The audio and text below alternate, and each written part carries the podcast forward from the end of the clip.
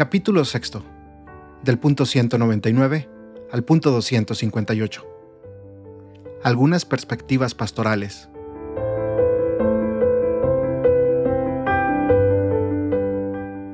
El diálogo del camino sinodal llevaron a plantear la necesidad de desarrollar nuevos caminos pastorales, que procuraré recoger ahora de manera general. Serán las distintas comunidades quienes deberán elaborar propuestas más prácticas y eficaces, que tengan en cuenta tanto las enseñanzas de la Iglesia como las necesidades y los desafíos locales. Sin pretender presentar aquí una pastoral de la familia, quiero detenerme solo a recoger algunos de los grandes desafíos pastorales. Anunciar el Evangelio de la familia hoy.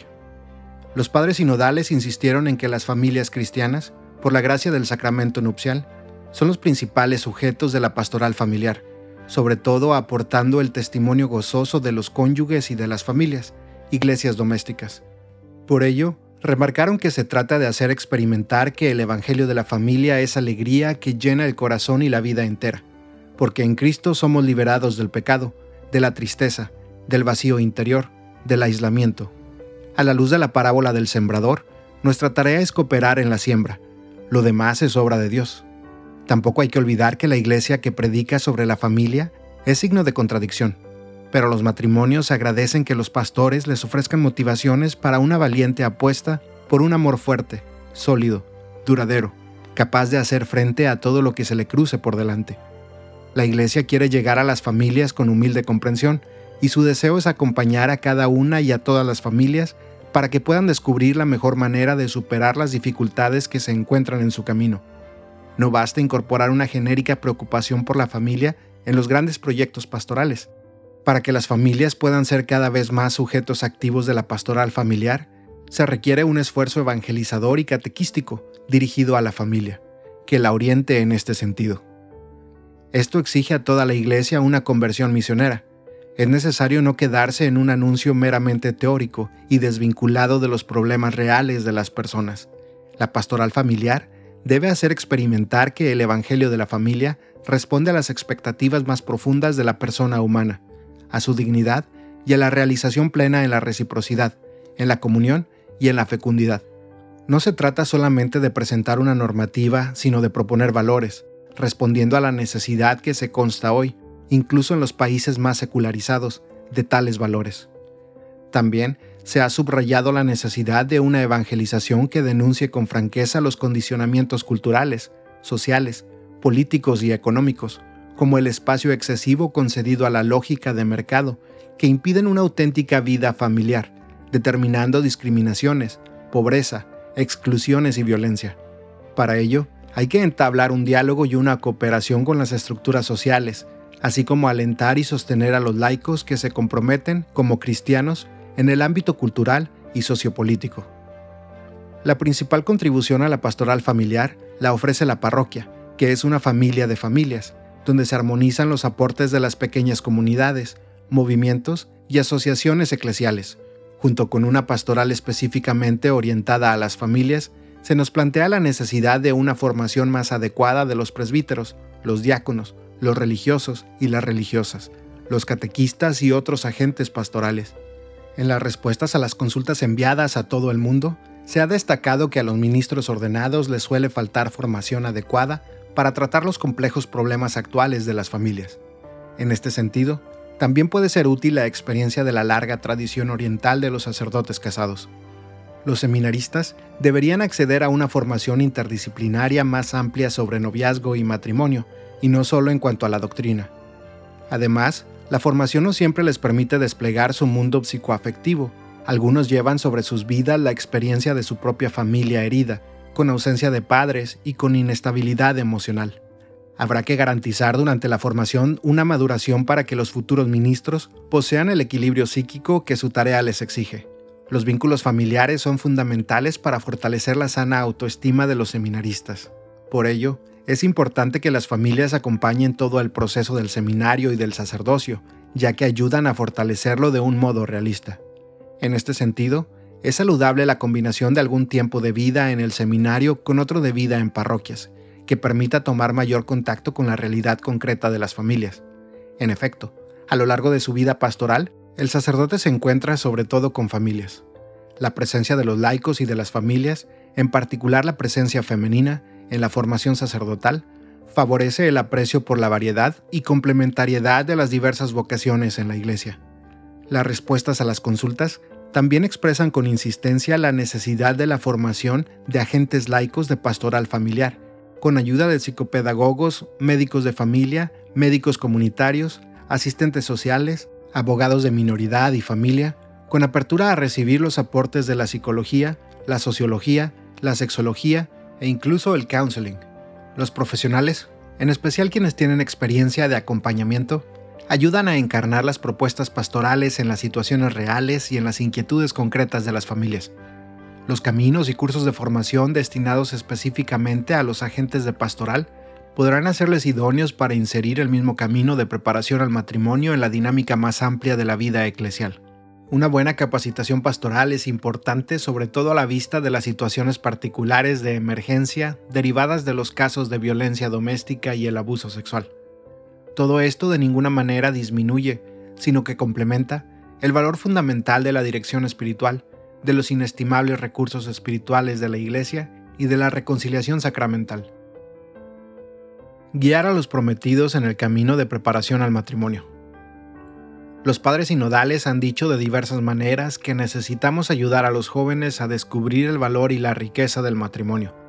Deben poder percibir el atractivo de unión plena que eleva y perfecciona la dimensión social de la existencia, otorga a la sexualidad su mayor sentido, a la vez que promueve el bien de los hijos y les ofrece el mejor contexto para su maduración y educación.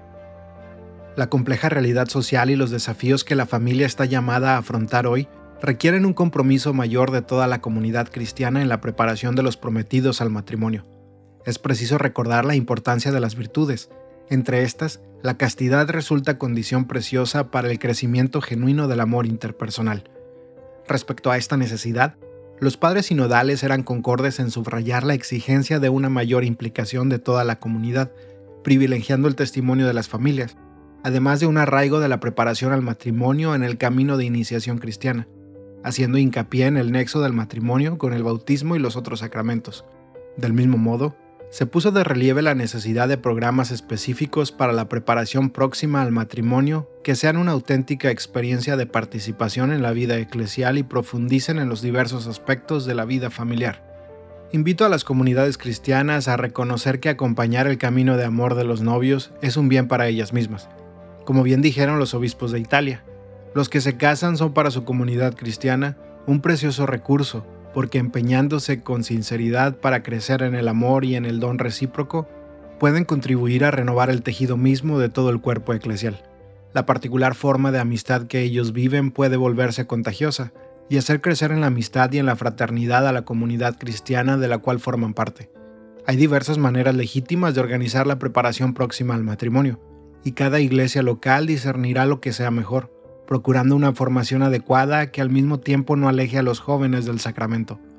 No se trata de darles todo el catecismo ni de saturarlos con demasiados temas, porque aquí también vale que no el mucho saber harta y satisface el alma, sino el sentir y gustar de las cosas interiormente. Interesa más la calidad que la cantidad, y hay que dar prioridad, junto con un renovado anuncio del querigma, a aquellos contenidos que comunicados de manera atractiva y cordial, les ayuden a comprometerse en un camino de toda la vida con gran ánimo y liberalidad. Se trata de una suerte de iniciación al sacramento del matrimonio que les aporte los elementos necesarios para poder recibirlo con las mejores disposiciones y comenzar con cierta solidez la vida familiar.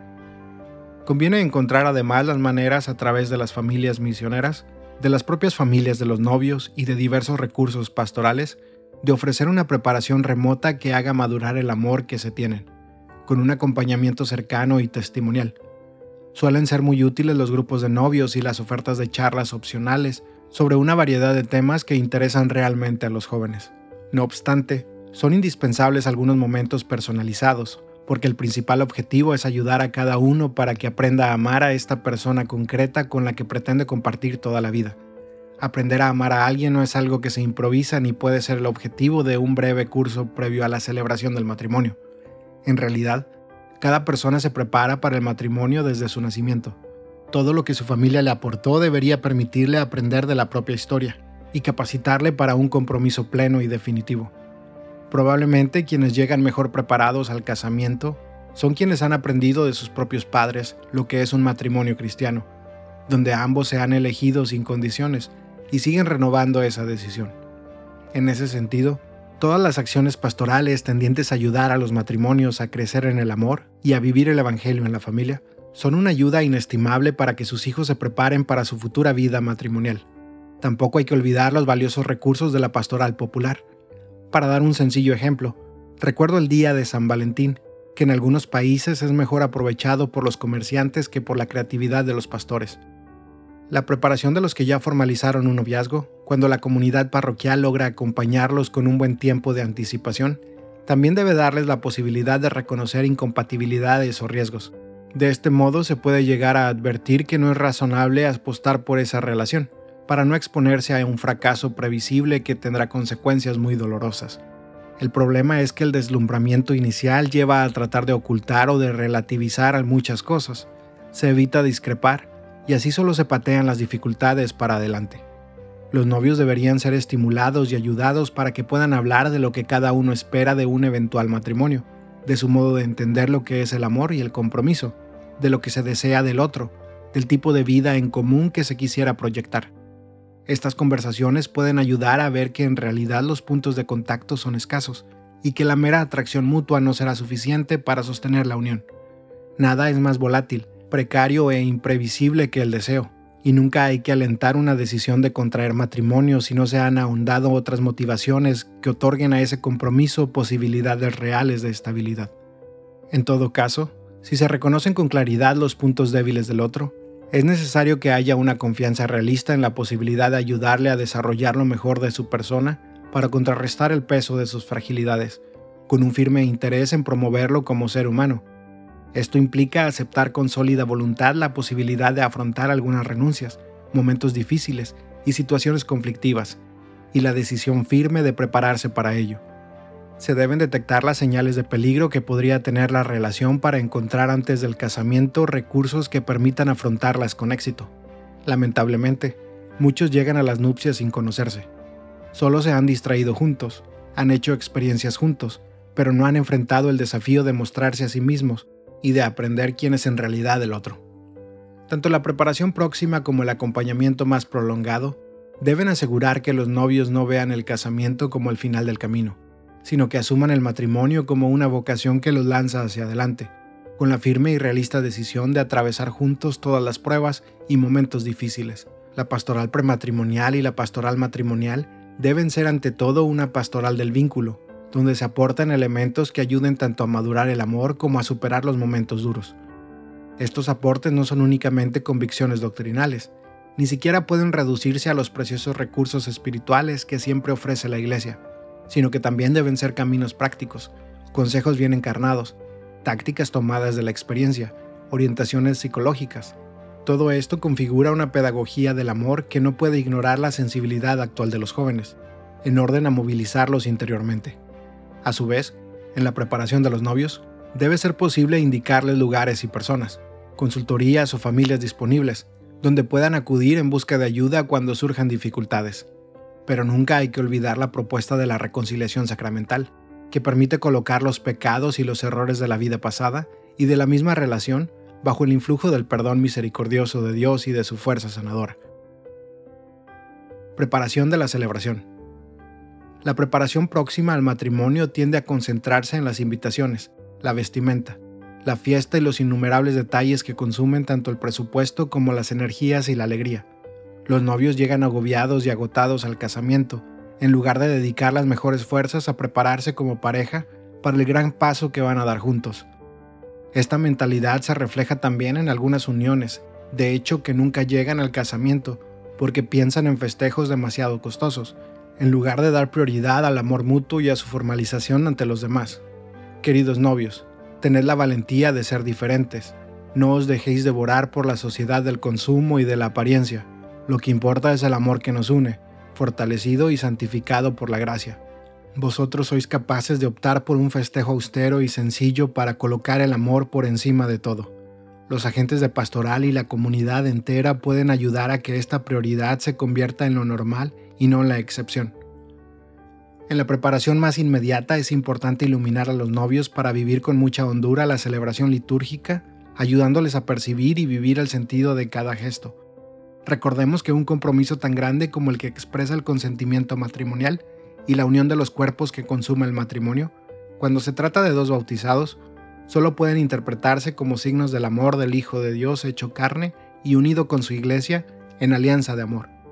En los bautizados, las palabras y los gestos se convierten en un lenguaje elocuente de la fe. El cuerpo, con los significados que Dios ha querido infundirle al crearlo, se convierte en el lenguaje de los ministros del sacramento, conscientes de que en el pacto conyugal se manifiesta y se realiza el misterio. A veces los novios no perciben el peso teológico y espiritual del consentimiento que ilumina el significado de todos los gestos posteriores. Hace falta destacar que esas palabras no pueden ser reducidas al presente, implican una totalidad que incluye el futuro, hasta que la muerte los separe. El sentido del consentimiento muestra que libertad y fidelidad no se oponen, más bien se sostienen mutuamente, tanto en las relaciones interpersonales como en las sociales. Efectivamente, pensemos en los daños que producen en la civilización de la comunicación global, la inflación de las promesas incumplidas, el honor de la palabra dada, la fidelidad a la promesa, no se pueden comprar ni vender no se pueden imponer con la fuerza, pero tampoco custodiar sin sacrificio. Los obispos de Kenia advirtieron que demasiado centrados en el día de la boda, los futuros esposos se olvidan de que están preparándose para un compromiso que dura toda la vida. Hay que ayudar a advertir que el sacramento no es solo un momento que luego pasa a formar parte del pasado y de los recuerdos, porque ejerce su influencia sobre toda la vida matrimonial de manera permanente. El significado procreativo de la sexualidad el lenguaje del cuerpo y los gestos de amor vividos en la historia de un matrimonio se convierten en una interrumpida continuidad del lenguaje litúrgico y la vida conyugal viene a ser, en algún sentido, liturgia. También se puede meditar con las lecturas bíblicas y enriquecer la comprensión de los anillos que se intercambian o de otros signos que formen parte del rito. Pero no sería bueno que se llegue al casamiento sin haber orado juntos, el uno por el otro, pidiendo ayuda a Dios para ser fieles y generosos, preguntándole juntos a Dios qué es lo que Él espera de ellos, e incluso consagrando su amor ante una imagen de María. Quienes los acompañan en la preparación del matrimonio deberían orientarlos para que sepan vivir esos momentos de oración que pueden hacerles mucho bien. La liturgia nupcial es un evento único que se vive en el contexto familiar y social de una fiesta. Jesús inició sus milagros en el banquete de bodas de Caná, el vino bueno del milagro del Señor, que anima el nacimiento de una nueva familia es el vino nuevo de la alianza de Cristo con los hombres y mujeres de todos los tiempos. Generalmente, el celebrante tiene la oportunidad de dirigirse a una asamblea compuesta de personas que participan poco en la vida eclesial o que pertenecen a otra confesión cristiana o comunidad religiosa. Por lo tanto, se trata de una ocasión imperdible para anunciar el Evangelio de Cristo. Acompañar en los primeros años de la vida matrimonial. Tenemos que reconocer como un gran valor que se comprenda que el matrimonio es una cuestión de amor, que solo pueden casarse los que se eligen libremente y se aman. No obstante, cuando el amor se convierte en una mera atracción o en una afectividad difusa, esto hace que los cónyuges sufran una extraordinaria fragilidad, cuando la afectividad entra en crisis o cuando la atracción física decae. Dado que estas confusiones son frecuentes, se vuelve imprescindible acompañar en los primeros años de la vida matrimonial para enriquecer y profundizar la decisión consciente y libre de pertenecerse y de amarse hasta el fin. Muchas veces el tiempo de noviazgo no es suficiente. La decisión de casarse se precipita por diversas razones, y como si no bastara, la maduración de los jóvenes se ha retrasado. Entonces, los recién casados tienen que completar ese proceso que debería haberse realizado durante el noviazgo. Por otra parte, quiero insistir en que un desafío de la pastoral matrimonial es ayudar a descubrir que el matrimonio no puede entenderse como algo acabado. La unión es real, es irrevocable y ha sido confirmada y consagrada por el sacramento del matrimonio. Pero al unirse, los esposos se convierten en protagonistas, dueños de su historia y creadores de un proyecto que hay que llevar adelante juntos. La mirada se dirige al futuro que hay que construir día a día con la gracia de Dios, y por eso mismo, al cónyuge no se le exige que sea perfecto. Hay que dejar a un lado las ilusiones y aceptarlo como es, inacabado, llamado a crecer, en proceso. Cuando la mirada hacia el cónyuge es constantemente crítica, eso indica que no se ha asumido el matrimonio también como un proyecto de construir juntos, con paciencia, comprensión, tolerancia y generosidad. Esto lleva a que el amor sea sustituido poco a poco por una mirada inquisidora e implacable, por el control de los méritos y derechos de cada uno, por los reclamos, la competencia y la autodefensa. Así se vuelven incapaces de hacerse cargo el uno del otro para la maduración de los dos y para el crecimiento de la unión. A los nuevos matrimonios hay que mostrarles esto con claridad realista desde el inicio, de manera que tomen conciencia de que están comenzando. El sí que se dieron es el inicio de un itinerario con un objetivo capaz de superar lo que planteen las circunstancias y los obstáculos que se interpongan. La bendición recibida es una gracia y un impulso para ese camino siempre abierto. Suele ayudar el que se sienten a dialogar para elaborar su proyecto concreto en sus objetivos, sus instrumentos, sus detalles. Recuerdo un refrán que decía que el agua estancada se corrompe, se echa a perder. Es lo que pasa cuando esa vida del amor en los primeros años del matrimonio se estanca, deja de estar en movimiento, deja de tener esa inquietud que la empuja hacia adelante. La danza hacia adelante con ese amor joven, la danza con esos ojos asombrados hacia la esperanza, no debe detenerse. En el noviazgo y en los primeros años del matrimonio la esperanza es la que lleva la fuerza de la levadura, la que hace mirar más allá de las contradicciones, de los conflictos, de las coyunturas, la que siempre hace ver más allá. Es la que pone en marcha toda inquietud para mantenerse en un camino de crecimiento. La misma esperanza nos invita a vivir pleno el presente, poniendo el corazón en la vida familiar, porque la mejor forma de preparar y consolidar el futuro es vivir bien el presente. El camino implica pasar por distintas etapas que convocan a donarse con generosidad, del impacto inicial, caracterizado por una atracción marcadamente sensible, se pasa a la necesidad del otro percibido como parte de la propia vida. De allí se pasa al gusto de la pertenencia mutua, luego a la comprensión de la vida entera como un proyecto de los dos, a la capacidad de poner la felicidad del otro por encima de las propias necesidades, y al gozo de ver el propio matrimonio como un bien para la sociedad. La maduración del amor implica también aprender a negociar. No es una actitud interesada o un juego de tipo comercial, sino en definitiva un ejercicio del amor mutuo, porque esta negociación es un entrelazado de recíprocas ofrendas y renuncias para el bien de la familia. En cada nueva etapa de la vida matrimonial, hay que sentarse a volver a negociar los acuerdos, de manera que no haya ganadores y perdedores, sino que los dos ganen. En el hogar las decisiones no se toman unilateralmente, y los dos comparten la responsabilidad por la familia. Pero cada hogar es único y cada síntesis matrimonial es diferente. Una de las causas que llevan a rupturas matrimoniales es tener expectativas demasiado altas sobre la vida conyugal. Cuando se descubre la realidad, más limitada y desafiante que lo que se había soñado, la solución no es pensar rápida e irresponsablemente en la separación, sino asumir el matrimonio como un camino de maduración donde cada uno de los cónyuges es un instrumento de Dios para hacer crecer al otro. Es posible el cambio, el crecimiento, el desarrollo de las potencialidades buenas que cada uno lleva en sí. Cada matrimonio es una historia de salvación, y esto supone que se parte de una fragilidad que gracias al don de Dios y a una respuesta creativa y generosa, va dando paso a una realidad cada vez más sólida y preciosa. Quizás la misión más grande de un hombre y una mujer en el amor sea esa, la de hacerse el uno al otro más hombre o más mujer. Hacer crecer es ayudar al otro a moldearse en su propia identidad. Por eso el amor es artesanal. Cuando uno lee el pasaje de la Biblia sobre la creación del hombre y de la mujer, ve que Dios primero plasma al hombre, después se da cuenta de que falta algo esencial, y plasma a la mujer. Y entonces escucha la sorpresa del varón. Ah, ahora sí, esta sí. Y luego uno parece escuchar ese hermoso diálogo donde el varón y la mujer se van descubriendo porque aún en los momentos difíciles, el otro vuelve a sorprender y se abren nuevas puertas para el reencuentro, como si fuera la primera vez. Y en cada nueva etapa se vuelven a plasmarse el uno al otro. El amor hace que uno espere al otro y ejercite esa paciencia propia del artesano que se heredó de Dios. El acompañamiento debe alentar a los esposos a ser generosos en la comunicación de la vida. De acuerdo con el carácter personal y humanamente completo del amor conyugal, el camino adecuado para la planificación familiar presupone un diálogo consensual entre los esposos, el respeto de los tiempos y la consideración de la dignidad de cada uno de los miembros de la pareja. En este sentido, es preciso redescubrir el mensaje de la encíclica Humanae Vitae y la exhortación apostólica Familiares Consortio, para contrarrestar una mentalidad a menudo hostil a la vida. La elección responsable de la paternidad presupone la formación de la conciencia que es el núcleo más secreto y el sagrario del hombre, en el que éste se siente a solas con Dios, cuya voz resuena en el recinto más íntimo de aquella.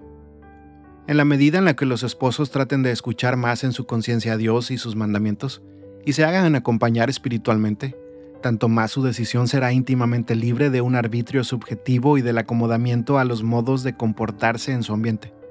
Sigue en pie lo dicho con claridad en el Concilio Vaticano II. Cumplirán su tarea de común acuerdo y con un esfuerzo común.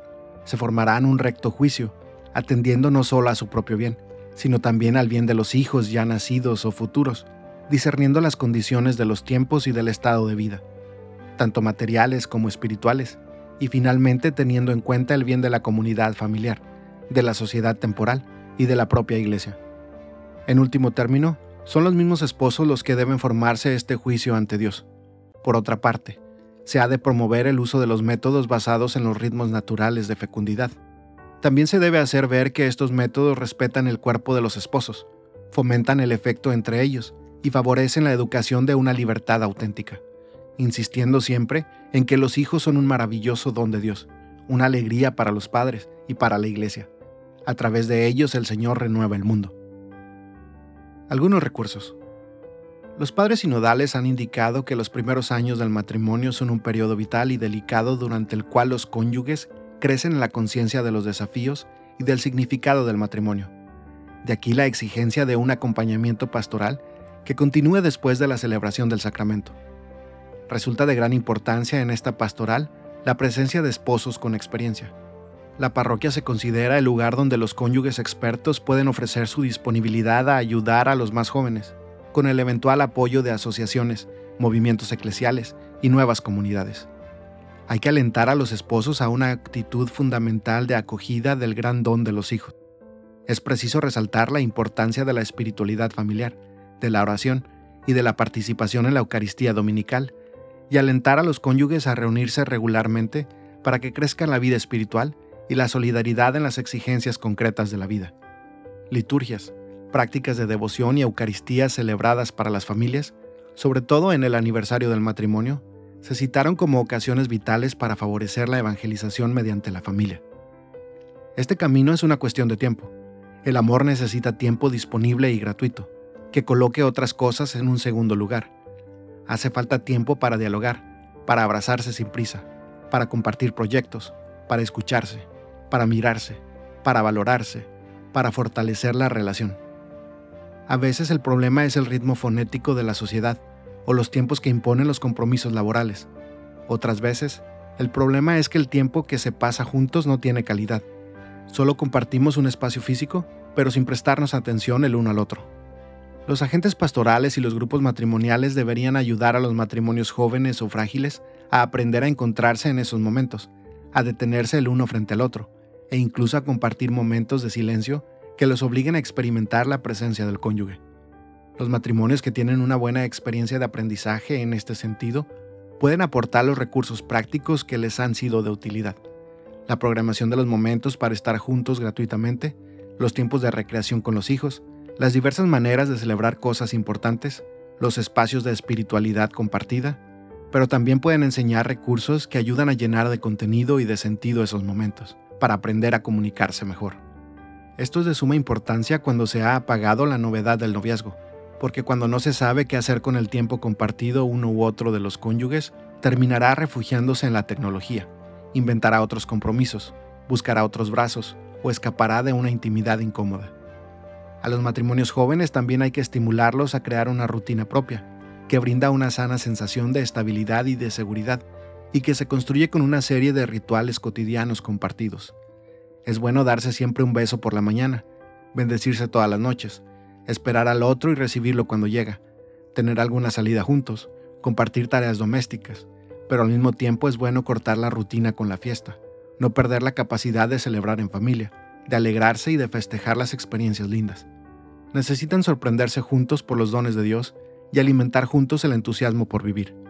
Cuando se sabe celebrar, esta capacidad renueva la energía del amor, lo libera de la monotonía y llena de color y de esperanza la rutina diaria. Los pastores debemos alentar a las familias a crecer en la fe. Para ello es bueno animar a la confesión frecuente, la dirección espiritual, la asistencia a retiros, pero no hay que dejar de invitar a crear espacios semanales de oración familiar, porque la familia que reza unida permanece unida. A su vez, cuando visitemos los hogares, deberíamos convocar a todos los miembros de la familia a un momento para orar unos por otros y para poner la familia en las manos del Señor. Al mismo tiempo, conviene alentar a cada uno de los cónyuges a tener momentos de oración en soledad ante Dios, porque cada uno tiene sus cruces secretas. ¿Por qué no contarle a Dios lo que perturba el corazón? ¿O pedirle la fuerza para sanar las propias heridas? ¿E implorar las luces que se necesitan para poder mantener el propio compromiso? Los padres sinodales también remarcaron que la palabra de Dios es fuente de vida y espiritualidad para la familia. Toda la pastoral familiar deberá dejarse modelar interiormente y formar a los miembros de la iglesia doméstica mediante la lectura orante y eclesial de la Sagrada Escritura. La palabra de Dios no solo es una buena nueva para la vida privada de las personas, sino también un criterio de juicio y una luz para el discernimiento de los diversos desafíos que deben afrontar los cónyuges y las familias.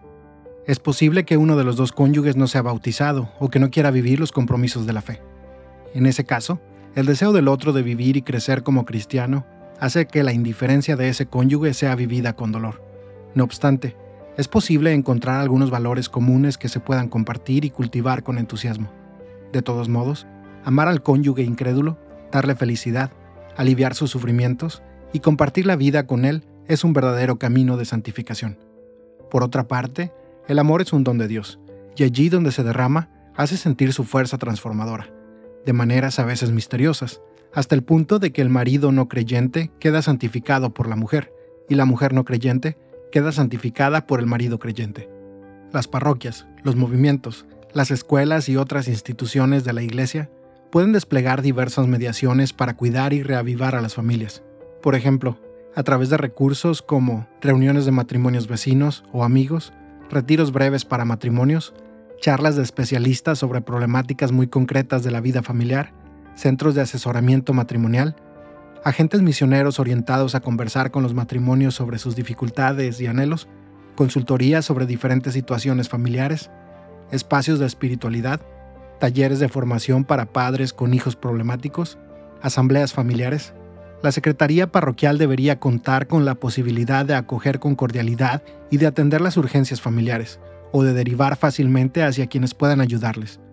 También hay un apoyo pastoral que se da en los grupos de matrimonios, tanto de servicio o de misión, de oración, de formación o de apoyo mutuo. Estos grupos brindan la ocasión de dar, de vivir la apertura de la familia a los demás, de compartir la fe, pero al mismo tiempo son un medio para fortalecer el matrimonio y hacerlo crecer. Es verdad que muchos matrimonios desaparecen de la comunidad cristiana después del casamiento, pero muchas veces desperdiciamos algunas ocasiones en que vuelven a hacerse presentes, donde podríamos reproponerles de manera atractiva el ideal del matrimonio cristiano y acercarlos a espacios de acompañamiento.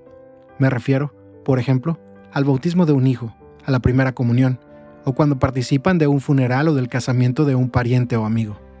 Casi todos los matrimonios reaparecen en esas ocasiones, que podrían ser mejor aprovechadas. Otro camino de acercamiento es la bendición de los hogares o la visita de una imagen de la Virgen, que dan la ocasión para desarrollar un diálogo pastoral acerca de la situación de la familia.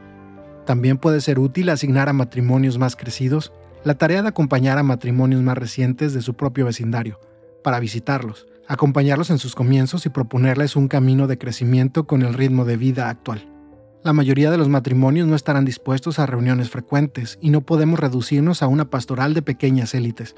Hoy, la pastoral familiar debe ser fundamentalmente misionera, en salida, en cercanía, en lugar de reducirse a ser una fábrica de cursos a los que pocos asisten. Iluminar crisis, angustias y dificultades. Vaya una palabra a los que en el amor ya han añejado el vino nuevo del noviazgo cuando el vino se añeja con esta experiencia del camino, allí aparece, florece en toda su plenitud la fidelidad de los pequeños momentos de la vida. Es la fidelidad de la espera y de la paciencia. Esa fidelidad llena de sacrificios y de gozos va como floreciendo en la edad en que todo se pone añejo y los ojos se ponen brillantes al contemplar los hijos de sus hijos. Así era desde el principio, pero eso ya se hizo consciente, asentado, madurado en la sorpresa cotidiana del redescubrimiento día tras día, año tras año. Como enseñaba San Juan de la Cruz, los viejos amadores son los ya ejercitados y probados. Ellos ya no tienen aquellos hervores sensitivos ni aquellas furias y fuegos hervorosos por fuera, sino que gastan la suavidad del vino de amor, ya bien cocido en su sustancia, asentando allá dentro en el alma. Esto supone haber sido capaces de superar juntos las crisis y los tiempos de angustia, sin escapar de los desafíos ni esconder las dificultades. El desafío de las crisis. La historia de una familia está surcada por crisis de todo tipo, que también son parte de su dramática belleza. Hay que ayudar a descubrir que una crisis superada no lleva a una relación con menor intensidad, sino a mejorar, asentar y madurar el vino de la unión. No se convive para ser cada vez menos felices, sino para aprender a ser felices de un modo nuevo, a partir de las posibilidades que abre una nueva etapa. Cada crisis implica un aprendizaje que permite incrementar la intensidad de la vida compartida, o al menos encontrar un nuevo sentido a la experiencia matrimonial. De ningún modo hay que resignarse a una curva descendente, a un deterioro inevitable, a una soportable mediocridad. Al contrario, cuando el matrimonio se asume como una tarea que implica también superar obstáculos, cada crisis se percibe como la ocasión para llegar a beber juntos el mejor vino. Es bueno acompañar a los cónyuges para que puedan aceptar las crisis que lleguen, tomar el guante y hacerles un lugar en la vida familiar. Los matrimonios experimentados y formados deben estar dispuestos a acompañar a otros en este descubrimiento, de manera que las crisis no los asusten ni los lleven a tomar decisiones apresuradas. Cada crisis esconde una buena noticia que hay que saber escuchar afinando el oído del corazón. La reacción inmediata es resistirse ante el desafío de una crisis, ponerse a la defensiva por sentir que escapa al propio control, porque muestra la insuficiencia de la propia manera de vivir, y eso incomoda. Entonces se usa el recurso de negar los problemas, esconderlos, relativizar su importancia apostar solo al paso del tiempo. Pero eso retarda la solución y lleva a consumir mucha energía en un ocultamiento inútil que complicará todavía más las cosas. Los vínculos se van deteriorando y se va consolidando un aislamiento que daña la intimidad. En una crisis no asumida, lo que más se perjudica es la comunicación. De ese modo, poco a poco, alguien que era la persona que amo pasa a ser quien me acompaña siempre en la vida. Luego solo el padre o la madre de mis hijos, y al final, un extraño. Para enfrentar una crisis se necesita estar presentes.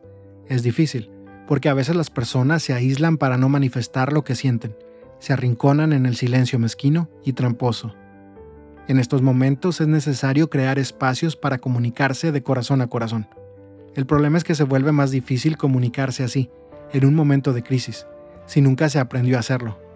Es todo un arte que se aprende en tiempos de calma, para ponerlo en práctica en los tiempos duros. Hay que ayudar a descubrir las causas más ocultas en los corazones de los cónyuges y a enfrentarlas como un parto que pasará y dejará un nuevo tesoro. Pero las respuestas a las consultas realizadas remarcan que en situaciones difíciles o críticas, la mayoría no acude al acompañamiento pastoral, ya que no lo siente comprensivo, cercano, realista, encarnado. Por eso, Tratemos ahora de acercarnos a las crisis matrimoniales con una mirada que no ignore su carga de dolor y de angustia. Hay crisis comunes que suelen ocurrir en todos los matrimonios, como la crisis de los comienzos, cuando hay que aprender a compatibilizar las diferencias y desprenderse de los padres, o la crisis de la llegada del hijo, con sus nuevos desafíos emocionales, la crisis de la crianza, que cambia los hábitos del matrimonio, la crisis de la adolescencia del hijo, que exige muchas energías, desestabiliza a los padres y a veces los enfrenta entre sí. La crisis del nido vacío, que obliga a la pareja a mirarse nuevamente a sí misma. La crisis que se origina en la vejez de los padres de los cónyuges, que reclaman más presencia, cuidados y decisiones difíciles. Son situaciones exigentes que provocan miedos, sentimientos de culpa, depresiones o cansancios que pueden afectar gravemente a la unión. A estas se suman las crisis personales que inciden en la pareja, relacionadas con dificultades económicas, laborales, afectivas, sociales, espirituales. Y se agregan circunstancias inesperadas que pueden alterar la vida familiar y que exigen un camino de perdón y reconciliación. Al mismo tiempo que intenta dar el paso del perdón, cada uno tiene que preguntarse con serena humildad si no ha creado las condiciones para exponer al otro a cometer ciertos errores. Algunas familias sucumben cuando los cónyuges se culpan mutuamente, pero la experiencia muestra que con una ayuda adecuada y con la acción de reconciliación de la gracia, un gran porcentaje de crisis matrimoniales se superan de manera satisfactoria. Saber perdonar y sentirse perdonados es una experiencia fundamental en la vida. El difícil arte de la reconciliación, que requiere del sostén de la gracia, necesita la generosa colaboración de familiares y amigos, y a veces incluso de ayuda externa y profesional. Se ha vuelto frecuente que cuando uno siente que no recibe lo que desea, o que no se cumple lo que soñaba, eso parece ser suficiente para dar fin a un matrimonio. Así no habrá matrimonio que dure. A veces, para decir que todo acabó, basta una insatisfacción, una ausencia en un momento en que se necesitaba al otro, un orgullo herido o un temor difuso. Hay situaciones propias de la inevitable fragilidad humana a las cuales se otorga una carga emotiva demasiado grande. Por ejemplo, la sensación de no ser completamente correspondido, los celos, las diferencias que surgen entre los dos, el atractivo que despiertan otras personas, los nuevos intereses que tienden a apoderarse del corazón, los cambios físicos del cónyuge y tantas otras cosas que más que atentados contra el amor, son oportunidades que invitan a recrearlo una vez más. En esas circunstancias, algunos tienen la madurez necesaria para volver a elegir al otro como compañero de camino, más allá de los límites de la relación, y aceptan con realismo que no pueda satisfacer todos los sueños acariciados. Evitan considerarse los únicos mártires, valoran las pequeñas o limitadas posibilidades que les da la vida en familia y apuestan por fortalecer el vínculo en una construcción que llevará tiempo y esfuerzo. Porque en el fondo, reconocen que cada crisis es como un nuevo sí, que hace posible que el amor renazca fortalecido, transfigurado, madurado, iluminado. A partir de una crisis se tiene la valentía de buscar las raíces profundas de lo que está ocurriendo, de volver a negociar los acuerdos básicos, de encontrar un nuevo equilibrio y de caminar juntos una etapa nueva. Con esta actitud de constante apertura, se pueden afrontar muchas situaciones difíciles. De todos modos, reconociendo que la reconciliación es posible, Hoy descubrimos que un ministerio dedicado a aquellos cuya relación matrimonial se ha roto parece particularmente urgente. Viejas heridas. Es comprensible que en las familias haya muchas crisis cuando alguno de sus miembros no ha madurado su manera de relacionarse, porque no ha sanado heridas de alguna etapa de su vida. La propia infancia o la propia adolescencia malvividas son caldo de cultivo para crisis personales que terminan afectando al matrimonio. Si todos fueran personas que han madurado normalmente, las crisis serían menos frecuentes o menos dolorosas. Pero el hecho es que a veces las personas necesitan realizar a los 40 años una maduración atrasada que debería haberse logrado al final de la adolescencia. A veces se ama con un amor egocéntrico, propio del niño, fijado en una etapa donde la realidad se distorsiona y se vive el capricho de que todo gire en torno al propio yo. Es un amor insaciable, que grita o llora cuando no tiene lo que desea. Otras veces se ama con un amor fijado en una etapa adolescente, marcado por la confrontación, la crítica ácida, el hábito de culpar a los otros, la lógica del sentimiento y de la fantasía, donde los demás deben llenar los propios vacíos o seguir los propios caprichos.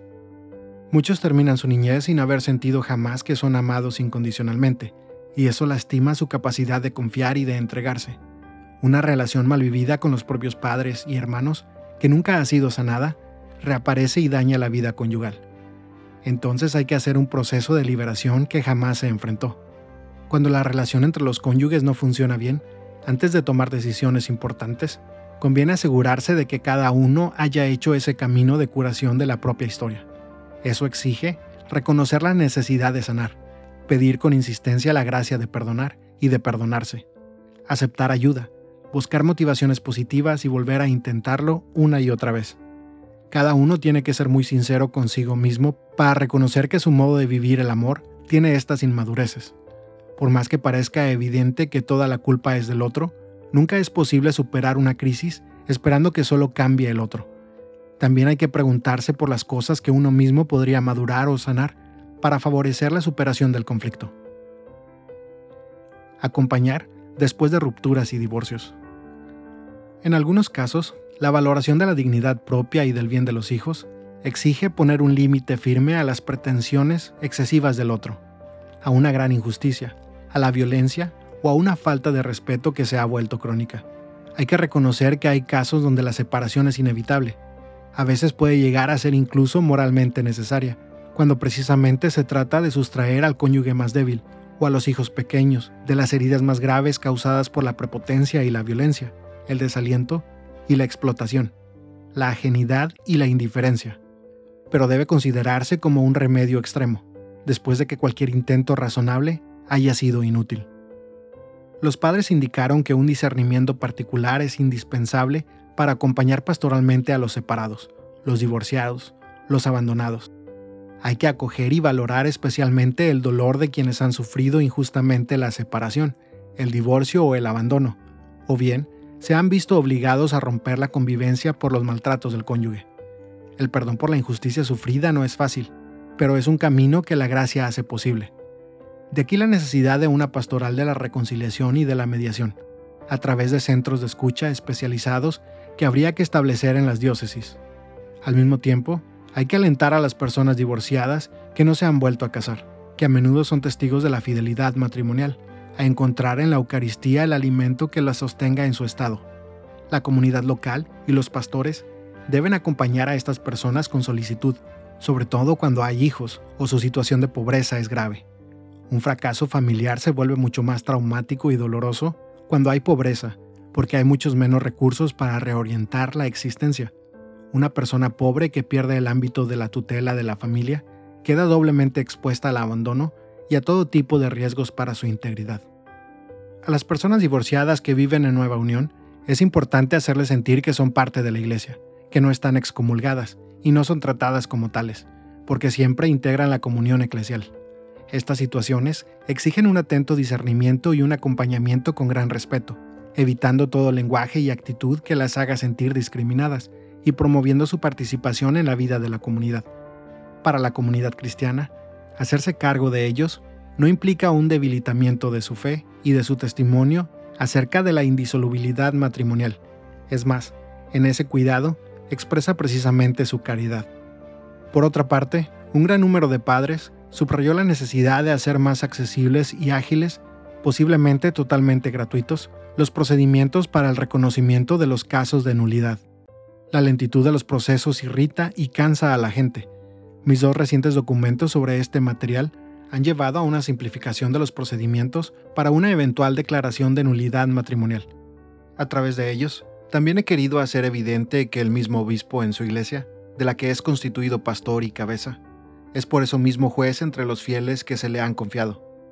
Por ello, la aplicación de estos documentos es una gran responsabilidad para los ordinarios diocesanos, llamados a juzgar ellos mismos algunas causas y a garantizar, en todos los modos, un acceso más fácil de los fieles a la justicia. Esto implica la preparación de un número suficiente de personal, integrado por clérigos y laicos, que se dediquen de modo prioritario a este servicio eclesial. Por lo tanto, será necesario poner a disposición de las personas separadas o de las parejas en crisis un servicio de información, consejo y mediación, vinculado a la pastoral familiar, que también podrá acoger a las personas en vista de la investigación preliminar del proceso matrimonial. Los padres sinodales también han destacado las consecuencias de la separación o del divorcio sobre los hijos, en cualquier caso, víctimas inocentes de la situación. Por encima de todas las consideraciones que quieran hacerse, ellos son la primera preocupación, que no debe ser opacada por cualquier otro interés u objetivo. A los padres separados les ruego, jamás, jamás, jamás tomar el hijo como rehén. Os habéis separado por muchas dificultades y motivos. La vida os ha dado esta prueba, pero que no sean los hijos quienes carguen el peso de esta separación, que no sean usados como rehenes contra el otro cónyuge, que crezcan escuchando que la mamá habla bien del papá, aunque no estén juntos, y que el papá habla bien de la mamá. Es una irresponsabilidad dañar la imagen del padre o de la madre, con el objeto de acaparar el afecto del hijo, para vengarse o para defenderse, porque eso afectará a la vida interior de ese niño y provocará heridas difíciles de sanar. La Iglesia, aunque comprende las situaciones conflictivas que deben atravesar los matrimonios, no puede dejar de ser voz de los más frágiles, que son los hijos que sufren, muchas veces en silencio. Hoy, a pesar de nuestra sensibilidad aparentemente evolucionada y todos nuestros refinados análisis psicológicos, me pregunto si no nos hemos anestesiado también respecto a las heridas del alma de los niños. Sentimos el peso de la montaña que aplasta el alma de un niño en las familias donde se trata mal y se hace mal hasta romper el vínculo de la fidelidad conyugal. Estas malas experiencias no ayudan a que esos niños maduren para ser capaces de compromisos definitivos. Por esto, las comunidades cristianas no deben dejar solos a los padres divorciados en Nueva Unión. Al contrario, deben incluirlos y acompañarlos en su función educativa. Porque, ¿Cómo podremos recomendar a estos padres que hagan todo lo posible para educar a sus hijos en la vida cristiana, dándoles el ejemplo de una fe convencida y practicada, si los tuviésemos alejados de la vida en comunidad, como si estuviesen excomulgados? Se debe obrar de tal forma que no se sumen otros pesos, además de los que los hijos, en estas situaciones, ya tienen que cargar. Ayudar a sanar las heridas de los padres y ayudarlos espiritualmente es un bien también para los hijos, quienes necesitan el rostro familiar de la iglesia que los apoye en esta experiencia traumática. El divorcio es un mal, y es muy preocupante el crecimiento del número de divorcios. Por eso, sin duda, nuestra tarea pastoral más importante con respecto a las familias es fortalecer el amor y ayudar a sanar las heridas, de manera que podamos prevenir el avance de este drama en nuestra época. Algunas situaciones complejas. Las problemáticas relacionadas con los matrimonios mixtos requieren una atención específica. Los matrimonios entre católicos y otros bautizados presentan, aún en su particular fisonomía, numerosos elementos que es necesario valorar y desarrollar, tanto por su valor intrínseco como por la aportación que pueden dar al movimiento ecuménico.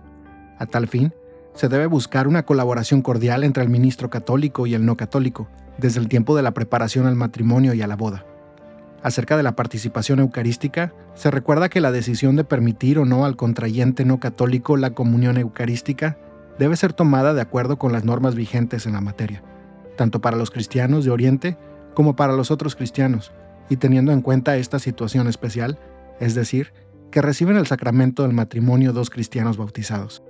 Aunque los cónyuges de un matrimonio mixto tienen en común los sacramentos del bautismo y el matrimonio, compartir la Eucaristía solo puede ser excepcional, y en todo caso, deben observarse las disposiciones establecidas. Los matrimonios con disparidad de culto constituyen un lugar privilegiado de diálogo interreligioso.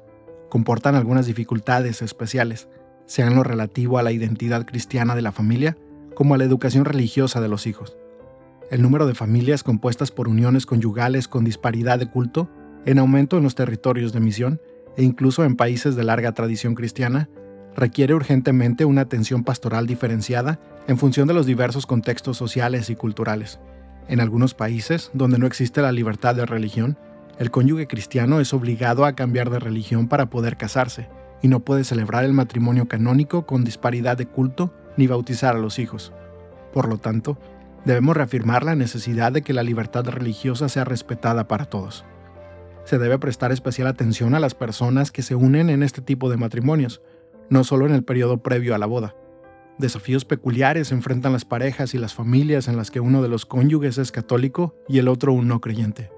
En estos casos es necesario testimoniar la capacidad del Evangelio de sumergirse en estas situaciones para hacer posible la educación en la fe cristiana de los hijos.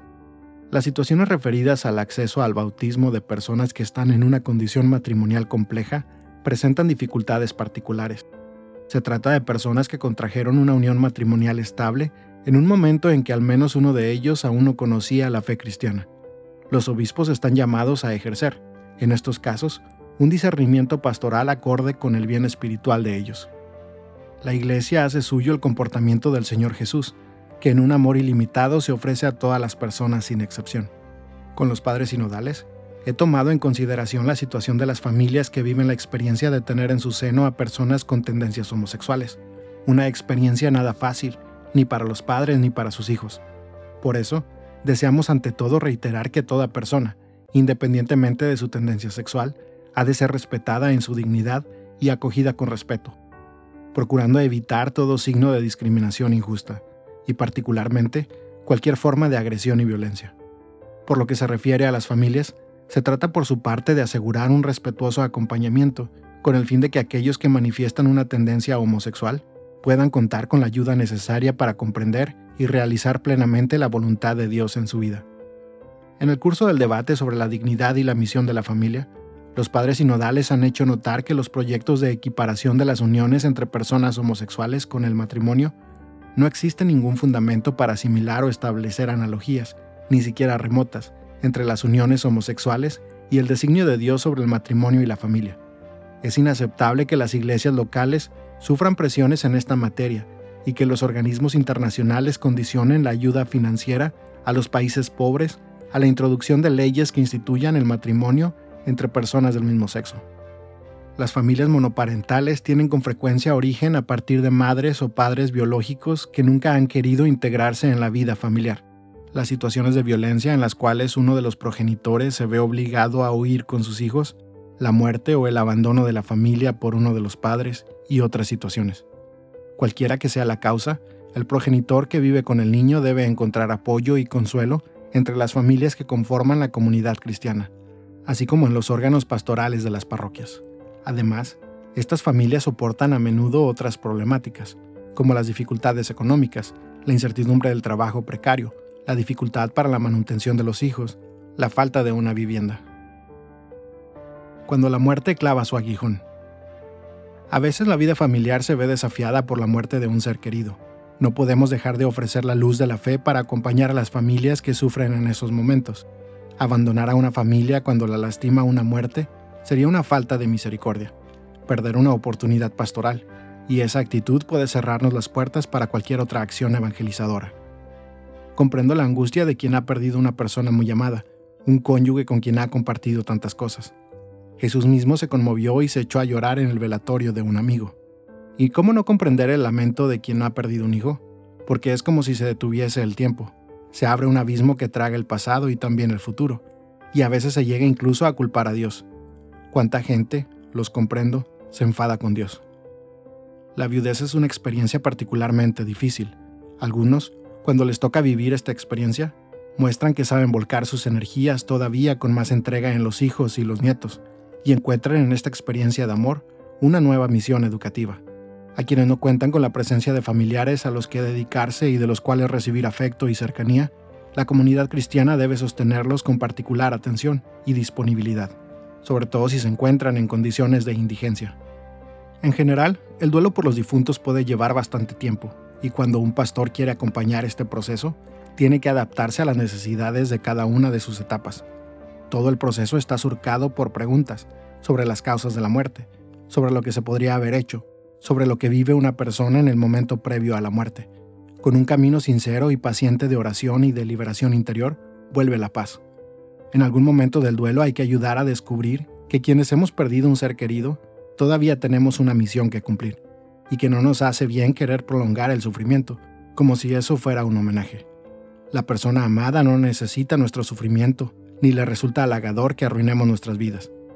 Tampoco es la mejor expresión de amor recordarla y nombrarla a cada rato, porque es estar pendientes de un pasado que ya no existe, en lugar de amar a ese ser real que ahora está en el más allá. Su presencia física ya no es posible, pero sí la muerte es algo potente.